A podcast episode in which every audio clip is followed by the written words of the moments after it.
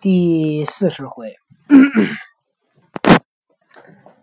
这个八戒听说，扛住行者道：“哥哥，这等一个小孩子，小孩子家，你只管盘结他怎的？”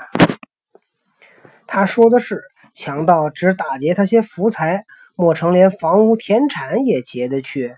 若与他亲戚们说了，我们纵有广大食场，也吃不了他十亩田价。救他下来吧！八戒什么意思呀？八戒呢，就是说，这小孩你干嘛老这么问他？他说的没错，说他就强盗，就也就抢点钱，还能把他屋子田地抢走。他要跟他们家亲戚说一说，咱们就再能吃，能吃多少，就把他救了吧。因为呆子想的是，呆子孙悟空说说那个，你你你能救我们？你拿你拿谢我们？你拿什么谢呀？对吧？孙悟空其实就是觉得他说的假话，结果这小孩就说：“我们家好多亲戚呢，田产。”猪八戒意思就是说：“啊，对，有点田产，咱吃不了多少。”这猪八戒想的是吃，孙悟空想的是这小孩说瞎话，你知道吗？呆子只是想着吃食，哪里管什么好歹？使借刀挑断绳索，放下怪来。那怪对唐僧马下，泪汪汪，只情磕头。长老心慈，便叫孩儿，你上马来，我带你去。那怪道：“师傅啊，我手脚都掉麻了，腰胯疼痛，一则是乡下人家不惯骑马，有一则怎么没有二则呀？”唐僧叫八戒驮着，那妖怪抹了一眼，道：“师傅，我的皮肤都冻熟了，不敢要这位师傅驮。”他的嘴长耳大，脑后棕硬，硕的我慌。吓得慌。唐僧道：“叫沙和尚驮着。”那怪也抹了一眼，道：“师傅，那些贼来打劫我家时，一个个都擦了花脸，戴假胡子，拿刀弄杖的，我被他唬怕了。见这位晦气脸的师傅一发没了魂儿，也不敢要他驮。他干嘛谁都不让背呀？”让孙悟空背着。哦。哦，爸爸爸爸爸爸问一个问题。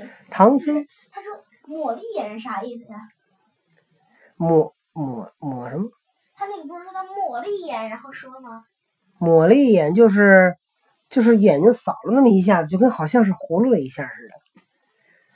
唐僧叫孙行者驮着，行者呵呵笑道：“我驮，我驮。”那怪物暗自欢喜。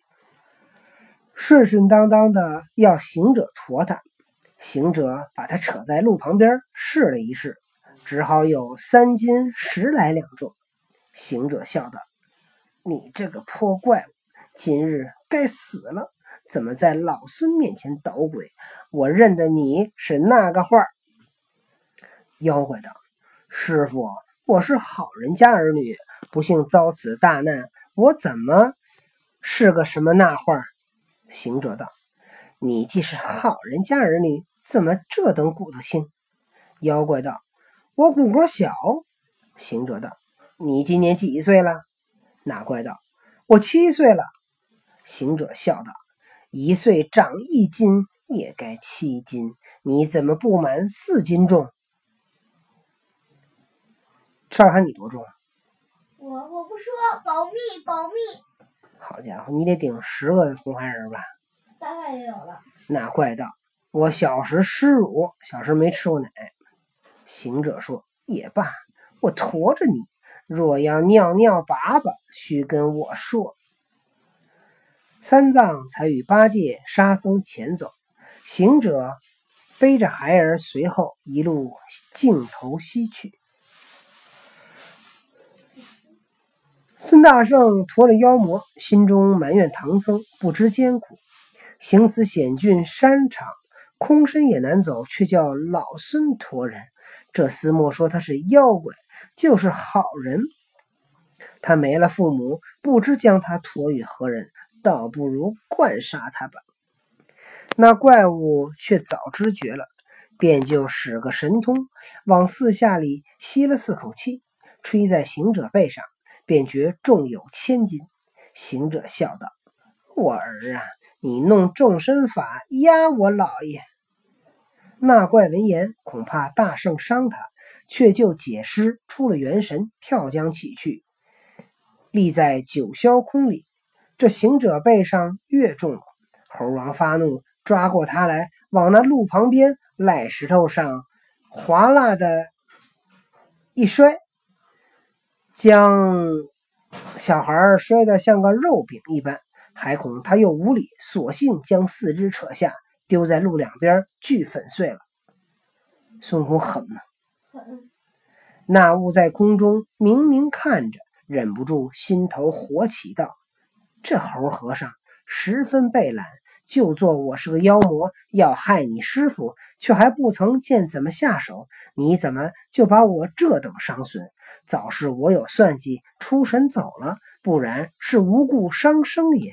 若不趁此时拿了唐僧，再让一番，越叫他停留长智。”好怪物就在半空里，半空里弄了一阵旋风，呼的一声响亮，走时扬沙，诚然凶狠。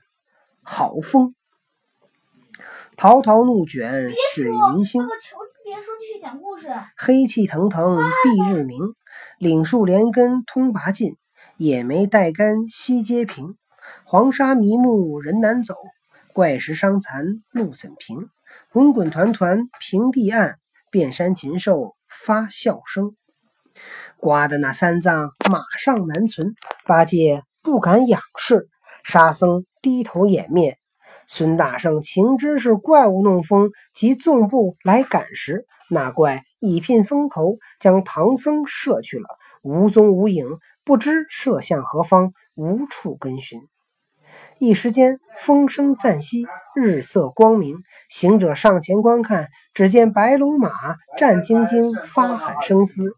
行李担丢在路下，八戒伏于崖下呻吟，沙僧蹲在坡前叫唤。行者喊：“八戒！”那呆子听见是行者的声音，却抬头看时，狂风已静，爬起来扯住行者道：“哥哥，好大风啊！”沙僧却也上前道：“哥哥，这是一阵旋风。”又问：“师傅在哪里？”八戒道：“风来得紧，我们都藏头遮眼，各自躲风。师傅也伏在马上的。”行者道：“如今却往哪里去了？”沙僧道：“是个灯草做的，想被一风卷去也。”行者道：“兄弟们，我等自此就该散了。”八戒道：“正是，趁早散了，各寻头路，多少是好。那西天路，那西天路无穷无尽，几时能到得？”沙僧闻言，打了一个失惊，浑身麻木，道：“师兄，你都说的是哪里话？我等因为前生有罪，敢蒙观世音菩萨劝化，与我们魔顶受戒，改换法名。”皈依佛果，情愿保护唐僧上西方拜佛求经，将功折罪。今日到此，一旦具修，说出这等各寻头路的话来，可不违了菩萨的善果，坏了自己的德行，惹人耻笑，说我们有始无终也。行者道：“兄弟，你说的也是，奈何师傅不听人说？我老孙火眼金睛，认得好歹。”才然这风是那树上掉的孩儿弄的，我认得他是个妖精。你们不识，那师傅也不识，认作是好人家儿女，叫我驮着他走。是老孙算计要摆布他，他就弄个众身法压我。是我把他摔个粉碎，他想是又是解尸之法，弄阵旋风把我师傅射去也。因此上怪他每每不听我说。故我一揽心灰，说个人散了。既是贤弟有此诚意，叫老孙进退两难。八戒，你端的要怎的处？八戒道：“我才失口乱说了几句，其实也不该散。哥哥没急奈何，还信沙帝之言，去寻那妖怪救师傅去。”行者却回颠作喜道：“兄弟们还要来结同心，收拾了行李马匹，上山找寻怪物，搭救师傅去。”三人覆葛斑藤，寻坡转涧，行经有五七十里，却也没个音信。那山上飞禽走兽全无，老柏乔松常见。孙大圣着实心焦，将身一纵，跳上那颠险峰头，喝一声叫变，变作三头六臂，似那大闹天宫的本相。将金箍棒晃一晃，变作三根金箍棒，噼里啪啦往东打一路，往西打一路，两边不住的乱打。八戒啊，八戒见了道：“沙和尚。”不好了，师兄是寻不着师傅，恼出气，恼出气心风来了。他是觉得孙悟空给给急病了，你知道吗？那猪八戒说的对不对呢？